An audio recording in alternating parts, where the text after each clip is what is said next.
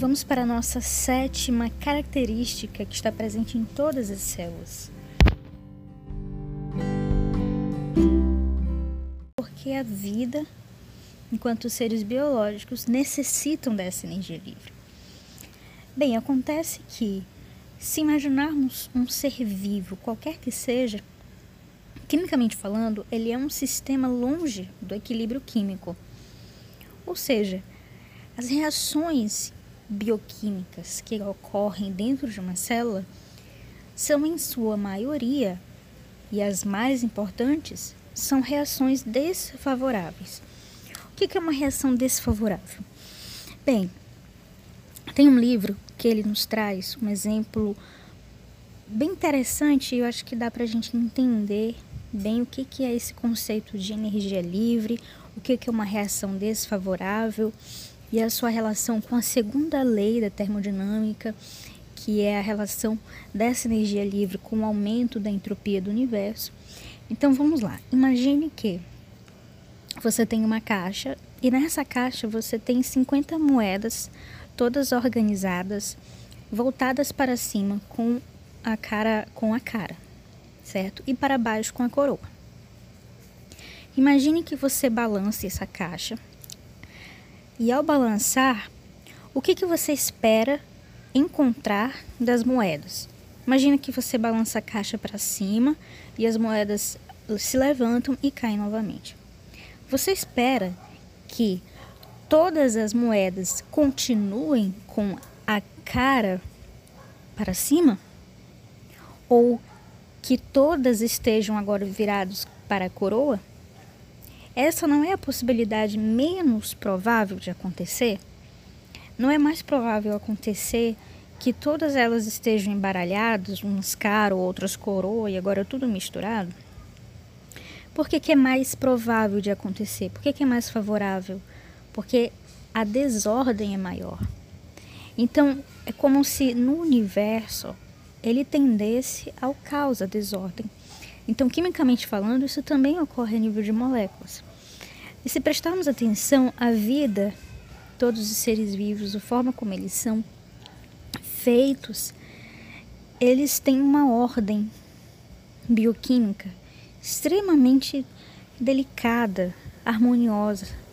E isso é conseguido à custa de gastar energia, gastar trabalho para manter essa ordem.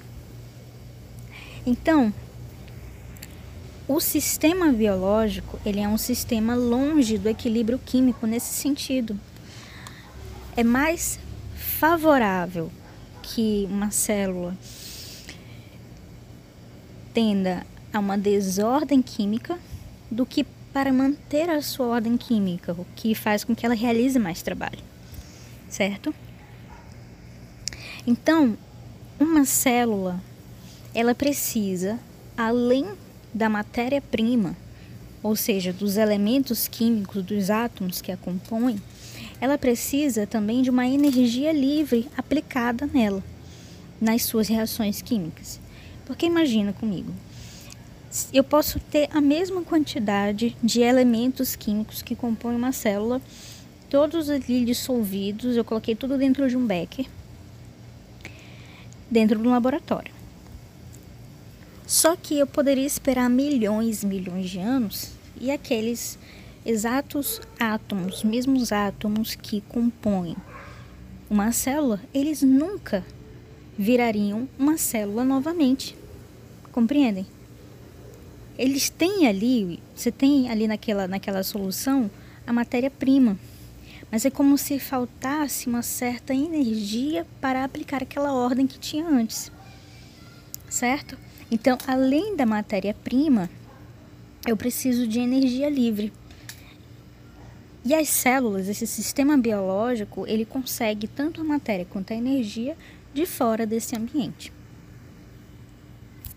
Então, como eu expliquei, é necessário energia para manter a ordem das moléculas, que geralmente tende à desordem, ou seja, tende ao aumento da entropia.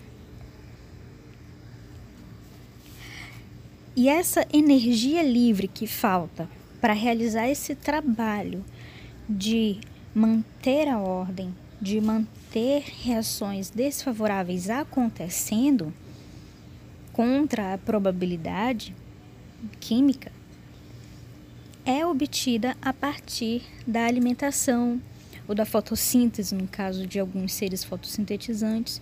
Ou seja, a alimentação, nesse sentido amplo, tanto do animal quanto do vegetal, quanto do microorganismo, a alimentação é o ato de você obter a matéria e a energia necessárias fora do ambiente para que você mantenha todas essas suas reações biológicas que são desfavoráveis, pois estão longe do equilíbrio químico.